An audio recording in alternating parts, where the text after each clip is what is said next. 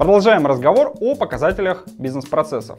Сегодня разберем связь показателей процесса с мотивацией сотрудников и целями компании. Всем привет, меня зовут Алексей, вы снова на канале Naked BPM.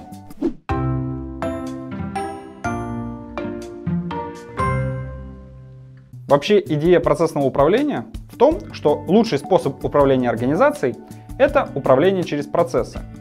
В прошлый раз мы обсуждали показатели процессов, я говорил, что отличный способ управления процессами – это использование показателей процессов. Вывод. Показатели процессов позволяют управлять организацией. Все просто. Влияем на показатели процессов, то есть добиваемся высоких значений положительных показателей и минимизируем показатели, отвечающие за негативные эффекты процесса. Как следствие, процессы начинают работать лучше. Лучше работают процессы, лучше работает организация. Помните, что показатель процесса, в отличие от показателя экземпляра процесса, говорит не о каких-то разовых отклонениях или инцидентах. Он показывает качество деятельности целиком. А в динамике, то есть с течением времени, изменение показателя указывает на тренды. Начинает процесс работать лучше или хуже, причем, так как мы можем устанавливать показатели произвольно, мы можем управлять различными его участками и аспектами. Так можно ответить на вопросы. Начал ли партнер быстрее получать заказ?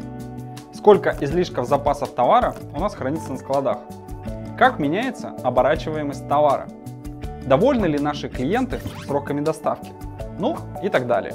Показатели процессов позволяют показать внутри компании всем ответственным, что хорошо, а что плохо. Не на уровне отдельного экземпляра процессов, а именно в динамике. В этом, в общем-то, и есть смысл процессного управления.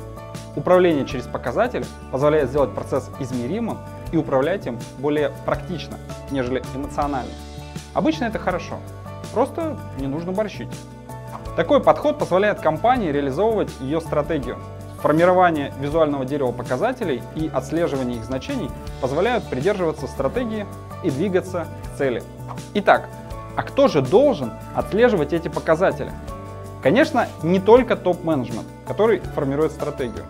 В этом случае показатели не будут работать в полную силу. Ответственные сотрудники компании в лице руководителей подразделений и владельца процессов могут использовать показатели процессов для измерения эффективности работы компании. Часто мысли о том, как улучшить значение показателя, приводят к отличным идеям по радикальному переустройству работы компании, а иногда и к тому, что называется трансформацией бизнеса. Я сказал ответственно. Многие подумали про руководителей и осознанных сотрудников. Но как протранслировать цели компании на ну, не самых осознанных исполнителей? которые в целом не очень задумываются об успехе компании, а лишь ходят на работу. В этом, конечно, нет ничего преступного, и хотя мы такое поведение не понимаем, но нельзя не признать. Практически в любой компании такие сотрудники на рядовых должностях есть. А в некоторых компаниях их достаточно много. И с этим что-то нужно делать. Что? Ну, самое очевидное, сделать успех компании их успехом. Если соотнести мотивационную схему сотрудников с показателями процесса, можно получить хорошие результаты.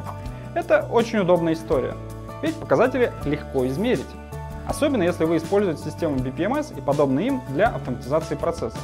Тогда сотруднику легко показать шкалу его эффективности. Эта шкала и будет его материальной мотивацией.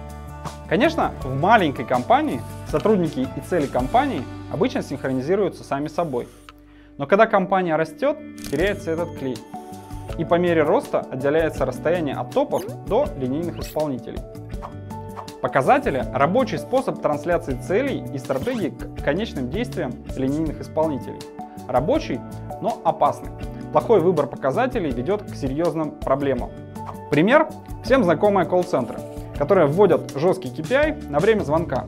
Как следствие, получаем отличный KPI, но грубую и бесполезную поддержку, которая любой ценой пытается не помочь клиенту, а сократить время звонка. Подобных примеров можно привести сколько угодно.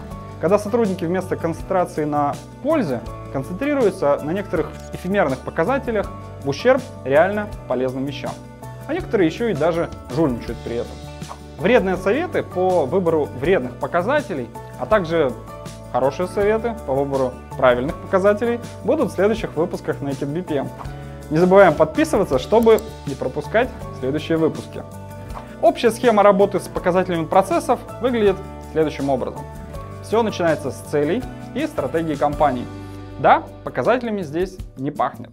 Нет нужды измерять все подряд. Вы должны понимать, какие принципы лежат в основе компании, что является вашим приоритетом. Если речь идет про сети быстрого питания, то критично будет управлять скоростью обслуживания. Если речь про продуктовый ритейл, рассчитанный на массового потребителя, в наших приоритетах может быть минимизация конечной цены, а значит и всей цепочки создания ценности, ну и расширение географии присутствия магазинов. Когда есть цели и понятна стратегия, можно анализировать бизнес-процессы и формулировать конечные показатели. Именно их мы и будем отслеживать. Показатели собираются в дерево показателей. Когда готово дерево показателей, можно привязывать к нему мотивационную схему. Бонусы, поощрения, в некоторых случаях даже штрафы. Наконец, Теперь показатели нужно измерять и отслеживать, ровно как доносить до всех причастных. Кстати, показатели нужно регулярно проверять на актуальность и сверять со стратегией и целями. Поэтому круг у нас в очередной раз замкнется. Управление показателями – это также непрерывный процесс. Важно задуматься, чтобы сотрудники могли отслеживать показатели процессов в удобном и понятном для них виде. У себя в системе мы реализовали различные интерфейсы для разных сотрудников – Руководителю удобно видеть показатели в виде дерева, ну и отслеживать тренды. В то время как исполнителю, которому опускается на достижение конечные показатели, показываются лишь конкретные значения его показателей, ну и значения нормы. Таким образом, одни и те же цели транслируются разным сотрудникам по-разному, чтобы им было удобнее ну, их воспринимать.